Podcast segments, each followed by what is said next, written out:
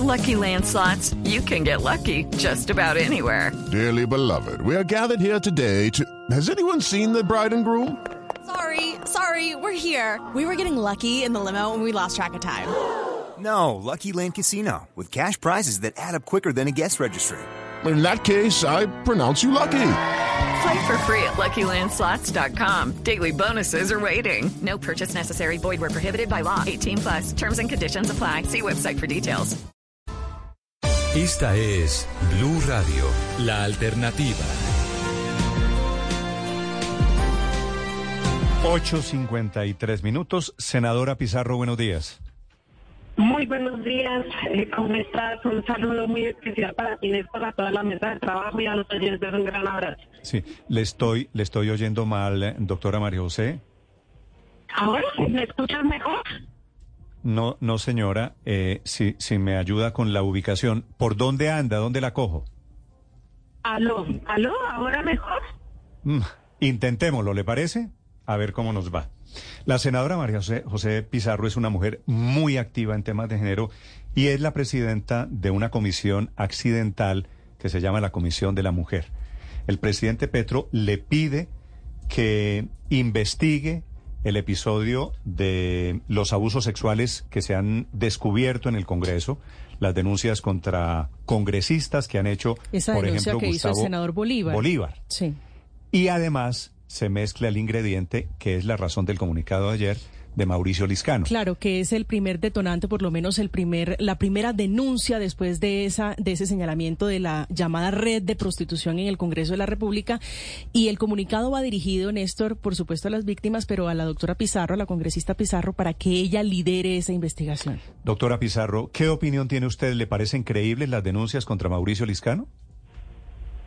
Pues bueno, lo, lo primero es, eh, es por supuesto que que nosotras y, y, ustedes sabrán, yo he sido una firme defensora de los derechos de las mujeres eh, y por supuesto la intención y, digamos el sentido y la aceptación de poder de, de, aceptar esta invitación que hace el presidente de la República, por supuesto, es adelantar una investigación a fondo.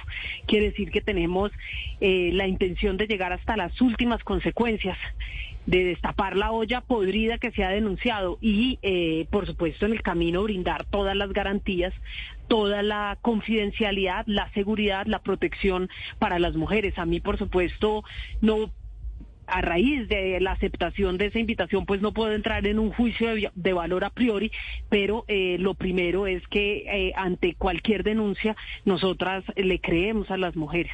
Sí, usted habló de este tema, usted le dijo al presidente, ¿le creemos a la denunciante contra el secretario general de la presidencia?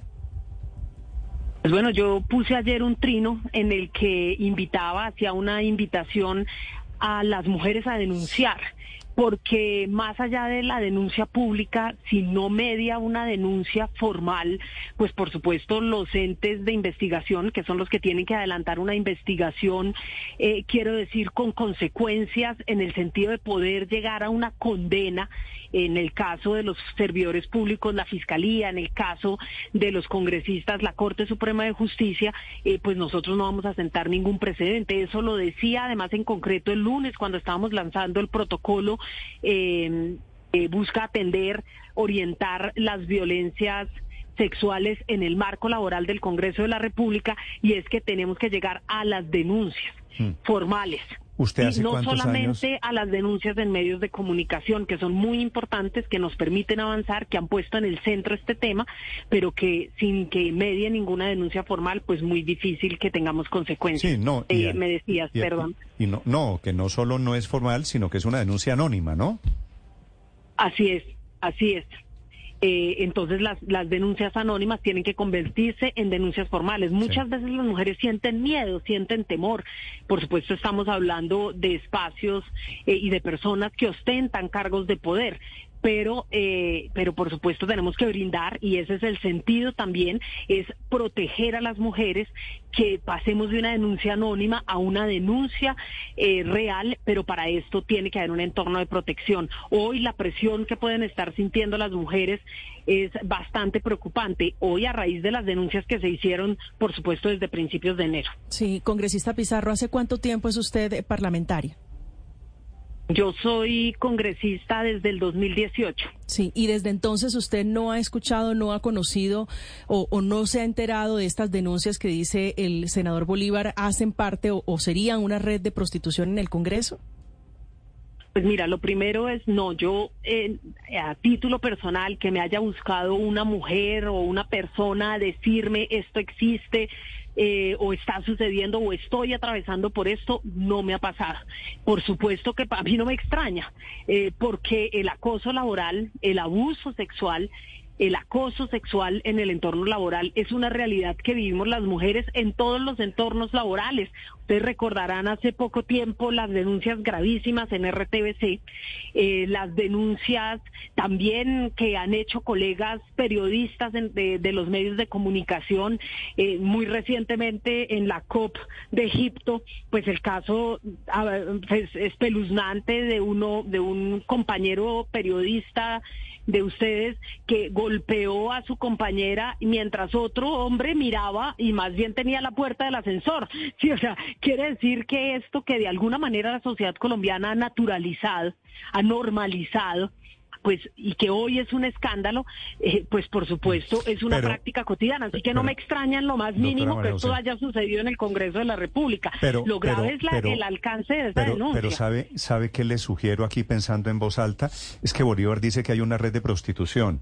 Están graduando y me da la impresión de que usted, yo no sé si, si lo tenga claro, una cosa es que haya unos contratos y que los congresistas, es cierto, ese desfile que hay allá de mujeres provocadoras que se hacen a contratos en la unidad, en las unidades de trabajo legislativo. Claro que los hay, pero esas mujeres no son prostitutas. Eh, es que eh, precisamente de eso se trata la investigación también. Hay que tipificarlo. hay que, saber exactamente de qué estamos hablando. Van a investigar una red de prostitución y lo que hacen es que terminan graduando de prostitutas a mujeres que trabajan en las UTLs. Por eso digo que una cosa es una red de explotación sexual otra cosa es el acoso No, es que no hay redes de explotación sexual. Los congresistas contratan unas lobas bonitas que van al Congreso que seguramente por razones de intimidad nadie es capaz de descubrir y después ¿qué van a investigar? ¿Una red de explotación sexual? Si es una relación consensuada. Por eso te digo que eso es precisamente lo que se tiene que, eh, que se tiene que analizar. Usted me está dando la razón porque no hay ninguna denuncia de ninguna mujer allá en el Congreso. La denuncia la hace Bolívar. No hay ninguna mujer que diga nada que sustente de que hay una red de explotación sexual ni hay una red de prostitución. Pues yo, por ahora, digamos, como no ha mediado una denuncia, es que eso es precisamente al, digamos, al punto al que yo voy. Hay una denuncia que se hace en medios de comunicación, que la hace el senador, eh, el ex senador Gustavo Bolívar. Luego, unas denuncias que más adelante se hacen de manera anónima a través de distintos medios de comunicación que hacen algunas periodistas. Eh, por supuesto, denunciando una situación de acoso, de presión y de abuso sexual en algunos casos. ¿sí? Esto es, es muy distinto a una red de trata. Una red de trata de mujeres, pues a una mujer que está en una red de trata, le quitan los documentos de identidad, presionan a sus familias y lo obligan a un trabajo sexual. Esto, pues por supuesto, tendremos que ir eh, a través de los testimonios, de escuchar eh, a las personas, de ir mucho más allá, de además hacer un ejercicio serio de conexión eh, con la justicia, porque en últimas estas denuncias tienen que ser denuncias ante la justicia si queremos que tengamos consecuencias, porque ahí es donde realmente va a estar el escarmiento. Si existe o no existe, es cuando realmente exista una condena contra un hombre poderoso por haber participado en qué, eso lo tiene que establecer la justicia. Y hay tipificaciones, y, el, y la justicia tiene en, en el Código Penal tipificaciones eh, para los delitos contra las mujeres. Así que tendremos que saber cuál es la magnitud real de la denuncia. Sí, pero son cosas completamente diferentes, eh, doctora María José. Dice el congresista, el excongresista Bolívar, que se le acercaron y dice él, muchas mujeres. ¿Usted ha hablado con el ex senador Bolívar y le ha pedido de pronto acercamiento con esas mujeres, una aproximación con esas mujeres? Pues mira, eh, como él bien dijo en la, en la entrevista, eh, pues por supuesto ustedes la habrán leído. Eh, pues él tiene unas valoraciones en relación conmigo también, por lo tanto no se ha dado la posibilidad de la conversación. Ahora, en el marco de la, de la investigación, de la invitación que he decidido aceptar como presidenta de la Comisión Legal de Equidad para la Mujer y como defensora de los derechos de las mujeres, pues por supuesto eh, tendremos que conversar con el, con el senador Bolívar. Sí, pero de momento, para volver al tema, ¿hay alguna pista de que hay una red de prostitución en el Congreso? ¿Hay alguna denuncia? Yo por lo, vuelvo y repito, no a través ni del mecanismo que se aprobó el lunes eh, hemos recibido una denuncia hasta el momento. Eh, y el trabajo que vamos a realizar en el marco de esta comisión especial, sí, es un trabajo serio, vuelvo y repito, tenemos que llegar a fondo, tendremos que tomarnos el tiempo que sea necesario para poder actuar con completa y total responsabilidad. El país merece verdad. Eh, no solamente destapar la olla, sino saber qué pasó allí, qué es realmente lo que sucedió. Ese, es en segundo lugar, ese es un tema que menciona el presidente en su comunicado de ayer. El otro tema es el de Mauricio Liscano de su época de congresista. ¿A ese tema usted también le mete el diente? Mira, él pone en el comunicado del presidente de la República del día de ayer está el punto 6. El punto 6 es muy, es muy importante y en ese tema también estaremos avanzando. Y es la creación de un protocolo, de una ruta integral de atención a las violencias basadas en género en las instituciones eh, del Estado, que además ojalá puedan ser adoptados también por las instituciones gubernamentales del orden regional y local con carácter retroactivo dice claramente eh, el comunicado. Quiere decir que, que así como la investigación tiene que arrojar unos resultados, porque por supuesto estamos hablando del ámbito laboral del Congreso de la República, eh, lo que surja de allí lo que investiguen la Corte Suprema de Justicia, la Fiscalía, y por supuesto las medidas que se establezcan en esa ruta integral de atención a las violencias basadas en género, pues por supuesto tienen un carácter retroactivo y ahí están las herramientas. Senadora Pizarro, gracias, feliz día y mucha suerte en su investigación. A ustedes muchísimas gracias. Hasta luego. Muchas gracias. With Lucky Land slots, you can get lucky just about anywhere. This is your captain speaking. Uh, we've got clear runway and the weather's fine, but we're just going to circle up here a while and uh, get lucky. No, no, nothing like that. It's just these cash prizes add up quick. So I suggest you sit back, keep your tray table upright, and start getting lucky. Play for free at LuckyLandSlots.com. Are you feeling lucky? No purchase necessary. Void where prohibited by law. 18 plus terms and conditions apply. See website for details.